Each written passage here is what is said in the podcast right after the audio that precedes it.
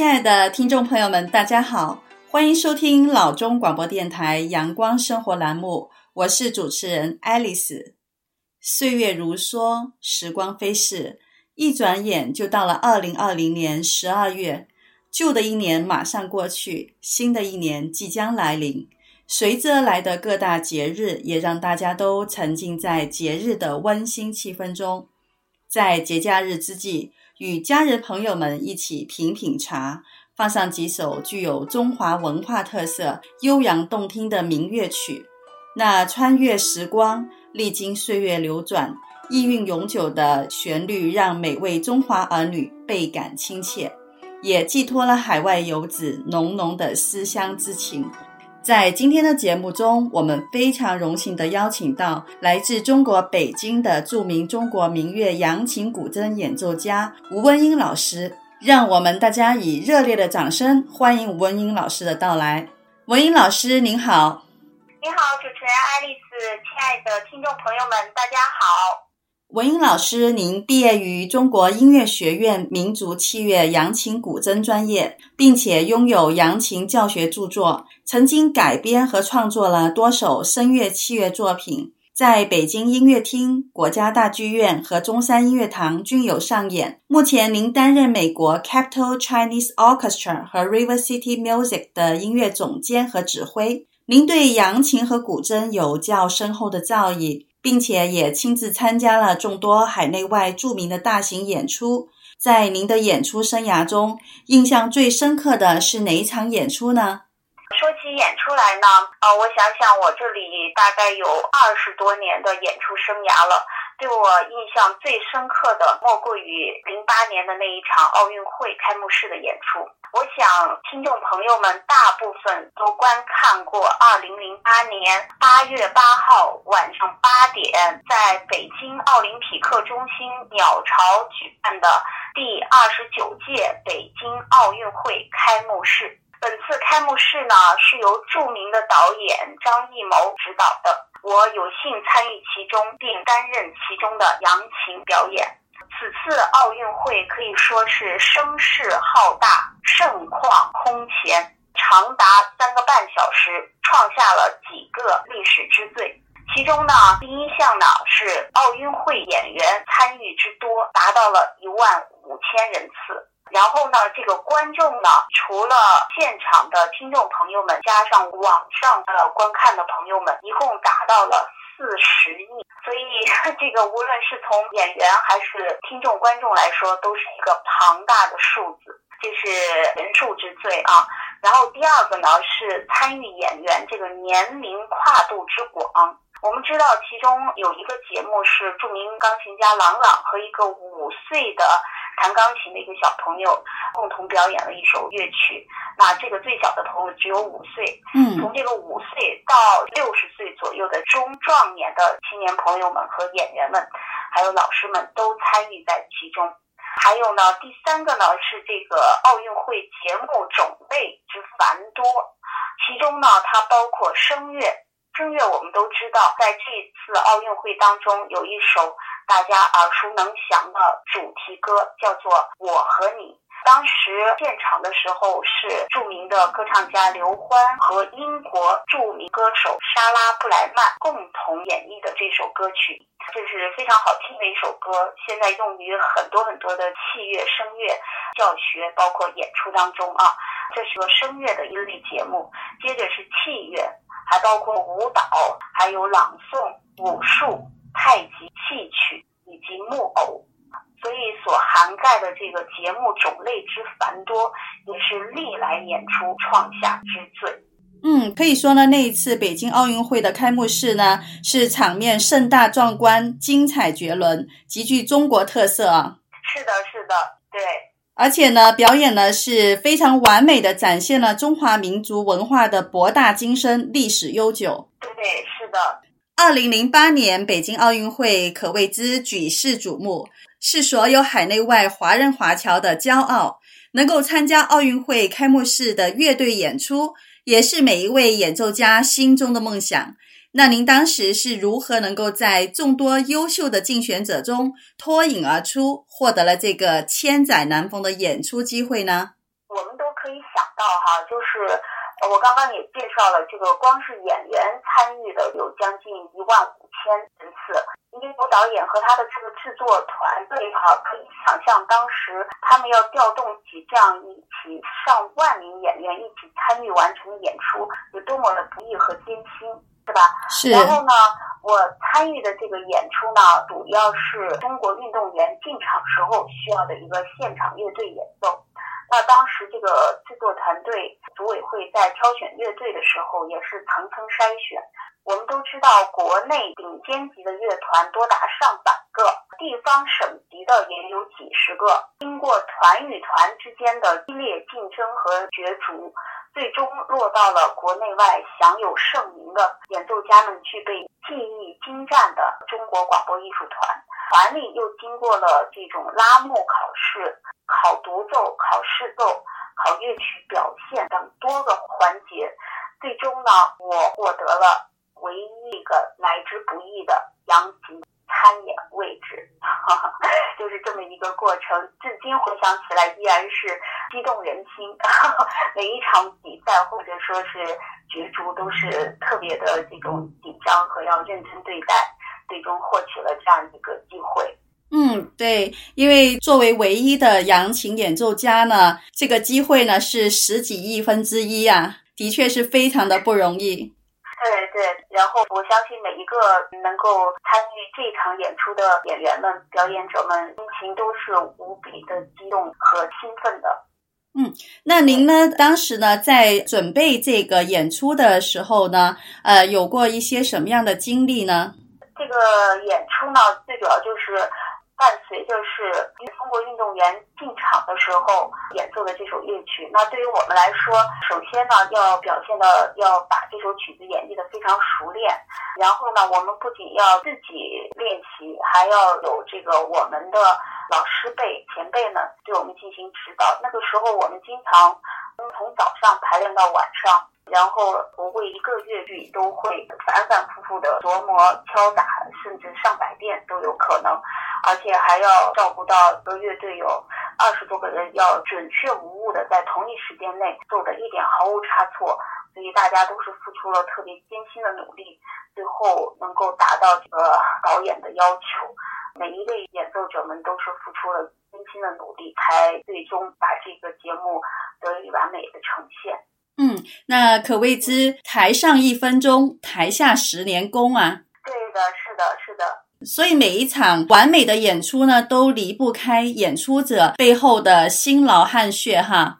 是的，是每一个演出都是这样，台上三分钟，台下十年功。您听到的可能就是两三分钟的节目，但是台下凝聚着演奏家们不知道多少辛勤的泪水和汗水。嗯，是的。那当时呢，您在演奏这一首二零零八年北京奥运会开幕式的曲子叫什么名字呢？这首曲子叫做《撼天雷》。嗯，《撼天雷》。那这首曲子有没有什么特别的意义呢？呃，《撼天雷》呢，我跟大家简单介绍一下，《撼天雷》呢是属于一个广东音乐，啊、呃，它最早呢建于一九二一年，是由民间音乐家严老烈先生改编了一首扬琴曲，最后把它演变成为广东音乐乐曲。这首曲子呢，它的曲调活泼流畅，生机盎然，既有锣鼓喧天的场面的刻画，又有描写人们幸福喜悦的内心。音乐呢，清新优美，给人强烈的这个艺术感染力。所以呢，这个乐曲用的这个奥运会呃开幕式，中国运动员进场的时候，就把这种喜庆的气氛呃渲染的淋漓尽致。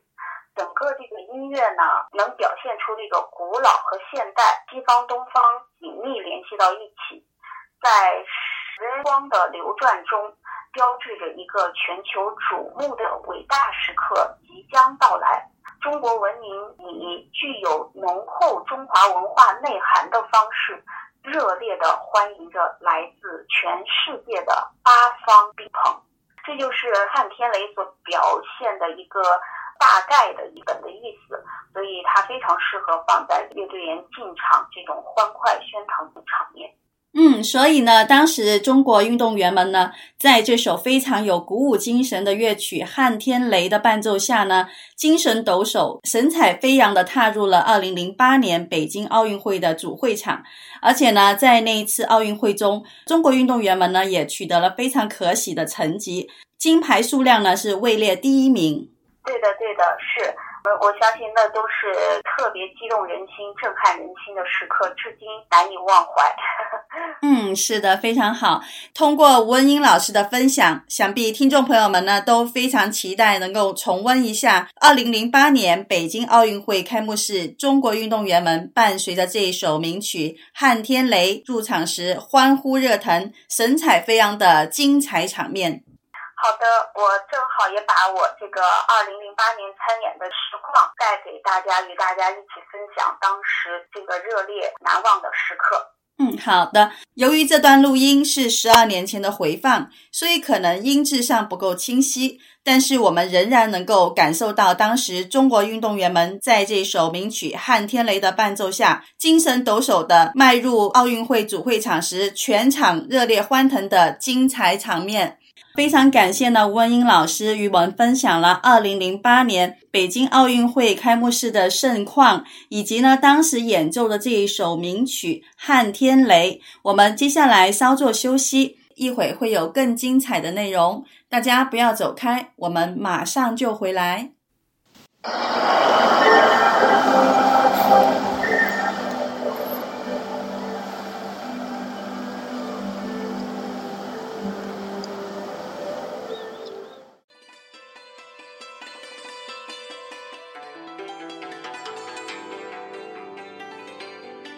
的听众朋友们，大家好，欢迎回来继续收听老中广播电台阳光生活栏目，我是爱丽丝。在上一节的内容中，著名的中国民乐扬琴古筝演奏家吴文英老师与大家分享了二零零八年北京奥运会开幕式精彩绝伦的演出盛况。以及作为中国唯一一位参加此次奥运会开幕式的扬琴演奏家，他的体会与亲身经历，在这一节的内容中呢，吴文英老师将会继续为大家分享更多关于中国民乐扬琴方面的知识。让我们大家一起以热烈的掌声来欢迎吴文英老师。那文英老师，您多年来呢一直致力于中国民乐扬琴古筝的演奏。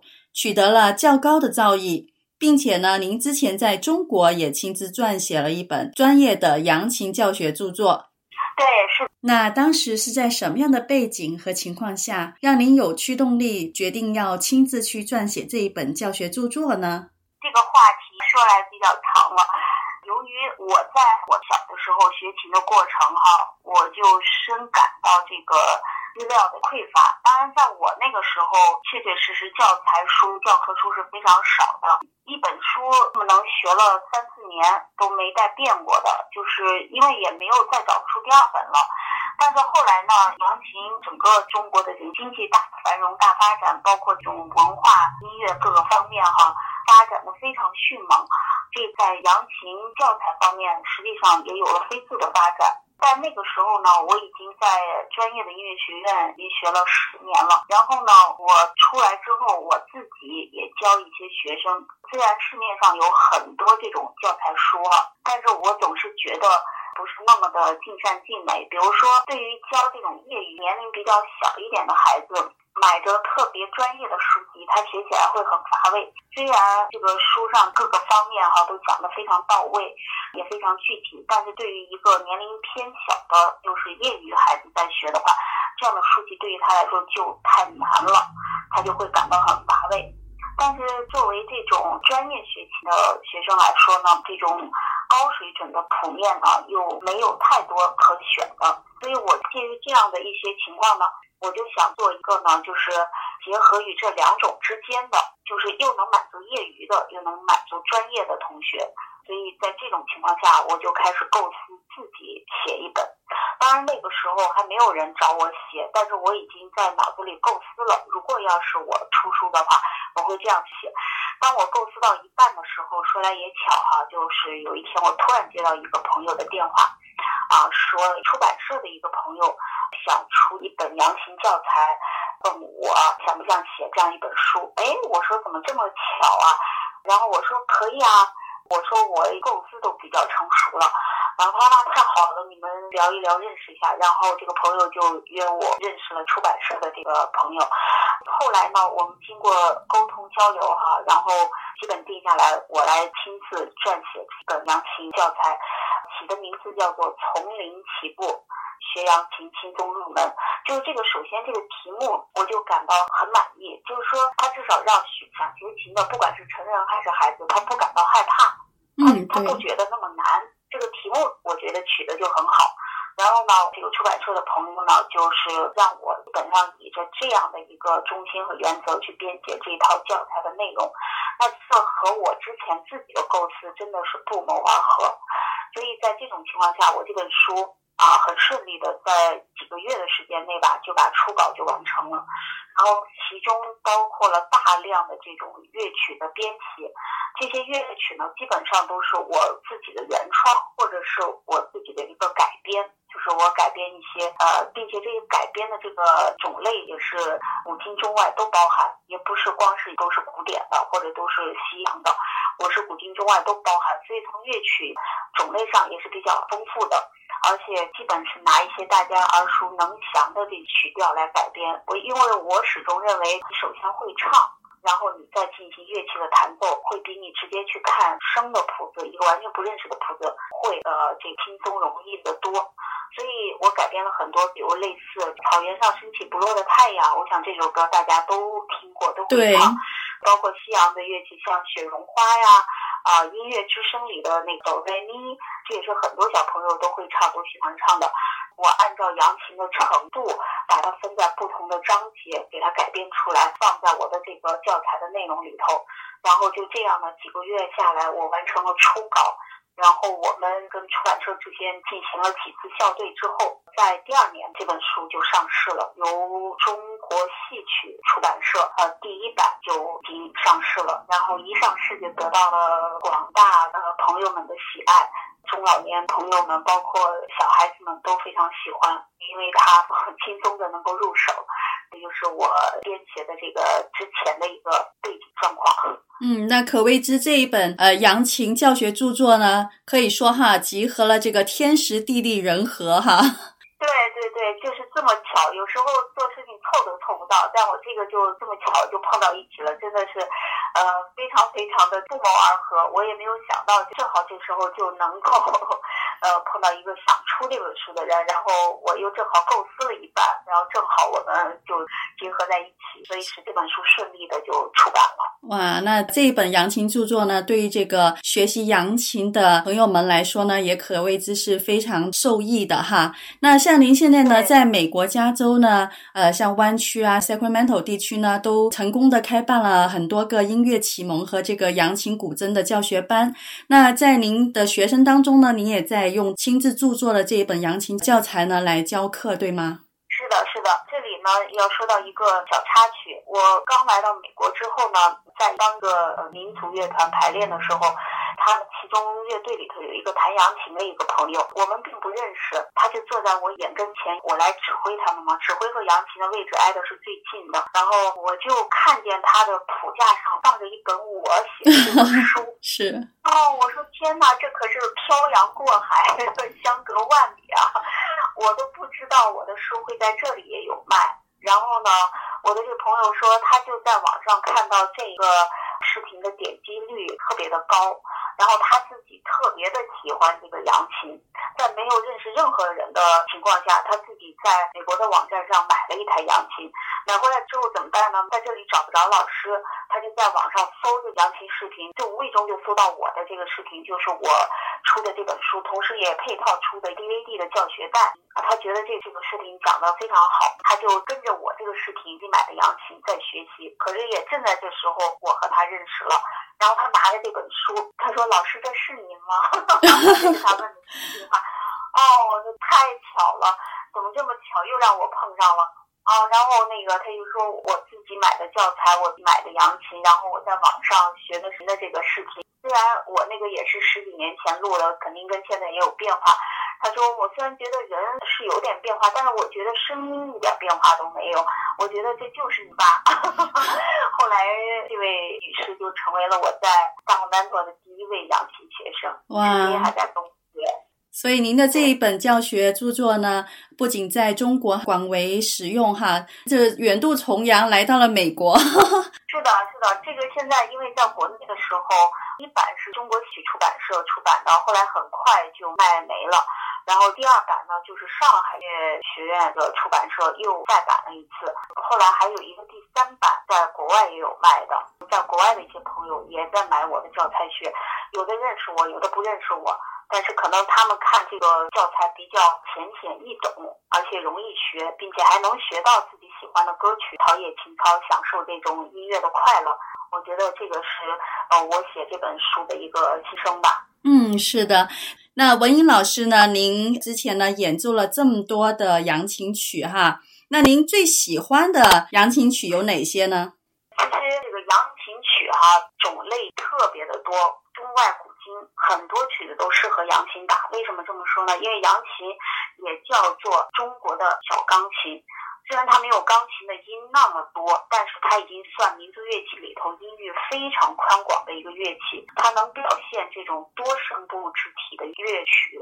这个多声部是指呢，就是我可以一只手打旋律，一只手打伴奏。把一个乐曲表现得像有小乐队伴奏一样的丰满，这样的一种形式，这样的民族乐器不算多。大家所熟悉的很多乐器，它都只能演奏一个单旋律。但是扬琴这个乐器呢，就像钢琴一样，各各种的声部、肢体、伴奏都可以和主旋律同时完成。那么我也是自己改编了很多中外古今的经典的曲目，其中呢，我最近呢改编了一首非常好听的吉他曲子，我给它起了一个非常浪漫的中国名字，叫做《摇曳慢舞》，它是带着一点点小动感，又是非常清新的一个小旋律结合在一起，左右手多声部旋律交织在一起完成和呈现的。希望能够和朋友们共同分享，希望大家喜欢。嗯，好的。那么呢，我们接下来呢，一起共同来欣赏这首由吴文英老师改编和演奏的扬琴曲《摇曳慢舞》。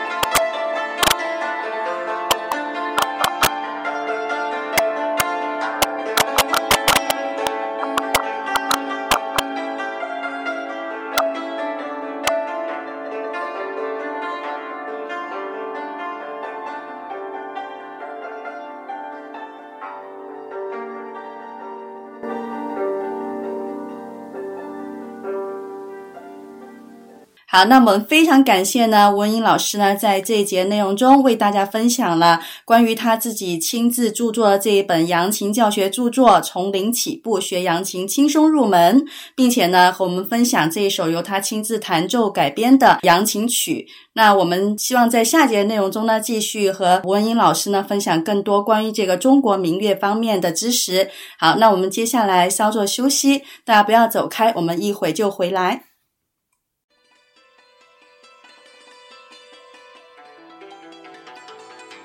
的听众朋友们，大家好，欢迎回来继续收听老中广播电台阳光生活栏目，我是爱丽丝。在上一节的内容中，中国著名的民乐扬琴古筝演奏家吴文英老师与大家分享了他亲自撰写的扬琴教学著作《从零起步学扬琴，轻松入门》的创作经历，以及关于传统民族乐器扬琴的知识。那在这一节的内容中呢，吴文英老师将会继续为大家分享更多关于中国传统民乐的内容，让我们大家一起以热烈掌声来欢迎吴文英老师。文英老师您好。您好，主持人爱丽丝，大家好。嗯，文英老师，在众多的中国民族乐器中呢，有一种历史悠久、特别有古典韵味的弹拨乐器，叫古筝。它音色优美，音域宽广。我们在很多古装剧中呢，也经常可以看到古代女子国色天香、温文儒雅、玉指纤纤的弹奏着非常优美动听的曲子。您可以给大家介绍一下关于古筝方面的知识吗？好的，古筝呢是一件古老的乐器。说起古筝的起源呢，它其实是在春秋战国秦朝的时候，就是现在的陕西就已经广泛流传。所以呢，古筝也被称为琴筝。现代的人们呢，又在前面加上了一个“古”字，因为它非常的古老，距今已经有两千五百多年的历史，所以呢，就叫做古筝。古筝的外形端庄优雅，弹奏起来音色优美，所以我们称古筝呢是一个三好乐器。什么叫做三好呢？第一，好看；第二，好听。第三，好学。下面呢，我来简单介绍一下这个三好。第一个，好看。大部分的朋友们都见过古筝，古筝的这种流线型非常的古典，非常的优雅。然后这个外形呢，特别的优美。所以呢，大部分的朋友非常喜欢古筝的这个样子，甚至很多影楼里照片，古筝都是一个道具。不管会弹不会弹的朋友，都把它放在自己的身边，嗯、是的，呃，作为照片的一添色的一个道具，起到一个非常好的一个烘托的作用。它这个叫好看。第二点呢，叫做好听。大部分朋友都见过古筝，一台古筝摆在这里，不管会弹的还是不会弹的朋友，只要你用手指。从这个低音到高音，还是从高音到低音，轻轻的一拨弄琴弦，立刻就能发出这种颤颤如水、非常优美动听的，如泉水一般优美悦耳的音乐。这是为什么呢？是因为这跟古筝的一个独特的定弦排列位置有关系。古筝呢，主要就是以我国传统的五声调式，就是哆来咪嗦拉。这样五个音来组成的，但是虽然是五个音，并不是说古筝只有五个弦，古筝呢是由二十一根弦组成的。它的音呢，就是哆来咪嗦拉这五个音，那它会分配在不同的音域里，在中音区有哆来咪嗦拉，在低音区、倍低音区、高音区、倍高音区里头，都是由这五个音组成。所以呢，这是一个人类耳朵最能接受的一种顺音音律的排列，轻轻的用手一滑弄琴弦，就能发出这种悦耳动听的自然和优美韵律。所以古筝的这种音色会被大多数人接受和喜欢，这是好听。第三点呢，最重要的一点是好学。古筝呢，比起别的乐器，民族乐器也好，西洋乐器也好，它算是容易入手的。我们知道古筝呢，弦并不算多，二十一根弦，只要掌握了基本的演奏方法。就能很快的开始学一些乐曲。比如说教的这种初级的小朋友们，呃，学了几个月就能够弹这像我刚刚介绍过的这个《我和你》这样的呃比较慢的曲子，然后这个《沧海一声笑》。拉嗦咪瑞哆咪瑞哆拉嗦，这都是非常适合古筝弹，因为古筝的这个音位排列本身也是我刚刚说过的这个哆来咪嗦拉这几根音，所以说呢，学这样的曲子是非常容易的，所以这也是突出了它的好学的这一点。所以说我们称古筝是这样一个三好乐器。好听、好看、好学。那么古筝呢，距今发展到现在呢，已经有了这个两千五百多年的历史。在上千年的这个发展中呢，它也有了天翻地覆的变化。然后呢，表现在古筝的各个方面，比如说在创作上，在乐曲改造上，都有了极大的变化和发展。回顾这个古筝艺术的发展历程，从传统到现代的轨迹。古筝已经由一件俗而普及的乐器，变成了一个广大群众都喜爱的艺术，并广为流传。啊、同时呢，也不断的在自我丰富和完善。展望古筝发展的未来，我相信在众多作曲家、演奏家，还有筝友朋友们的共同努力下，筝这一古老的华夏民族弹拨乐器一定会再现辉煌。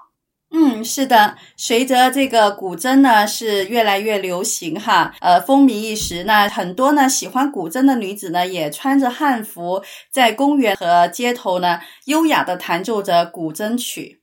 对对对，这个古筝呢，说起来，因为它是非常古老的一件具有中华传统文化的这样的一个乐器啊。提起古筝来，不得不说到一个特别有名的一个故事，就叫做“高山流水遇知音”。我给大家在这里简单介绍一个俞伯牙和钟子期的故事。在春秋战国的时候呢，有一位叫做俞伯牙的人，他在弹琴方面呢很有天赋，他的琴声非常的优美动听，但是能听懂其中韵味的人却没有。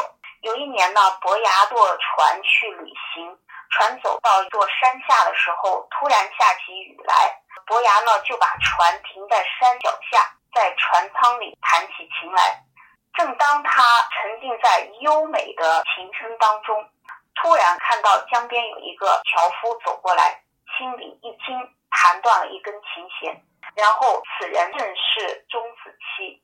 不管伯牙弹出什么样的曲子，他能听出琴中所表达的意境。俞伯牙为自己遇到这样的知音而感到高兴，请钟子期喝酒。两个人约定来年还在这里相会。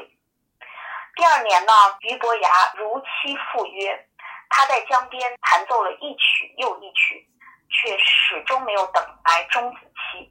伯牙非常的着急，四处打听子期的下落，才知道子期在不久前得病去世了。去世前呢，子期让家人把他葬在江边，说他还要继续听伯牙弹奏，因为他跟伯牙约好要在这里相见。俞伯牙非常的悲痛，来到钟子期的墓前，悲伤的弹奏了《高山流水》。弹奏完了之后，伯牙将琴摔碎，直到去世再也没有抚琴。这个就是有名的俞伯牙和钟子期的故事。高山流水遇知音，就讲了这样一段凄美动人的故事，分享给大家。嗯，是的，古筝呢不仅音色优美哈，如同行云流水，而且呢吸引了非常多的古今爱好者。那么呢，并且呢流传着这么一段催人泪下的感人故事。呃，那文颖老师呢？您在弹奏了这么多的古筝曲呢，呃，有没有一些特别喜欢的古筝曲可以和大家一起分享呢？古筝曲确确实实是有很多好听、经典、动人的曲目，这个《高山流水》，包括非常经典的这个《渔舟唱晚》，呃，还有《梅花三弄》，这些都是古筝非常经典的舞曲。等一下，我也想给大家介绍另外一首，也是众多筝友们喜欢的一首乐曲，叫做彝族舞曲。这个乐曲呢，是带有云南彝族少数民族的这个特色风格的。这个作曲家呢是王慧然老师，在一九六五年期间创作的，取材于云南彝族海菜腔和烟盒舞。彝族舞曲的旋律抒情优美，节奏粗犷强烈，表达了彝族山寨迷人的夜色和人们欢乐舞蹈的场面。音乐富有浓郁的民族特色，并具有强烈的时代气息，深受朋友们喜爱。它也被改编成多种乐器，如三弦、扬琴、中阮、管弦乐曲。因为它的旋律非常优美，被各种器乐所改编。作曲家呢，在一九五六年的时候呢，去云南少数民族地区采风。啊、他们随着彝族、苗族的马帮一起跋山涉水，头顶蓝天，饱尝了十万大山的巍峨雄姿和风景如画的山寨美景。夜晚的时候呢，还看到一路上明月皎洁，夜色迷人，与大地朦胧的景色竞相交辉。这个呢，就是听众朋友们听到的这个彝族舞曲影子部分的意境描写。后来呢，王慧然老师还跟着这个少数民族的朋友们一起学习彝族民歌、各种山歌，还跟他们一起学习表演舞蹈。我们也知道少数民族这种歌善舞的特特性，呃，优美动人的舞姿、柔美动听的旋律、轻快富有弹性的节奏，都给作曲家们留下了终身难忘的印象。加上这个绚丽多彩的彝族音乐，为作曲家创作彝族舞曲提供了坚实的生活基础，积累了丰富的音乐素材。这就是我们听到的这个彝族舞曲为什么如此的美妙动听。它和作曲家的多年的这种采风活动，还有自己的一个亲身经历，是绝对分不开的。嗯，好的，非常感谢温英老师与我们分享了这么多关于中国传统民族乐器的知识。那我们期待在下一次节目中呢，继续邀请温英老师来做客。接下来呢，我们大家一起来欣赏这一首由温英老师亲自弹奏、具有云南少数民族特色的彝族舞曲。好，我们今天的节目呢，就到这里结束了。非常感谢大家的收听，我们下期再会。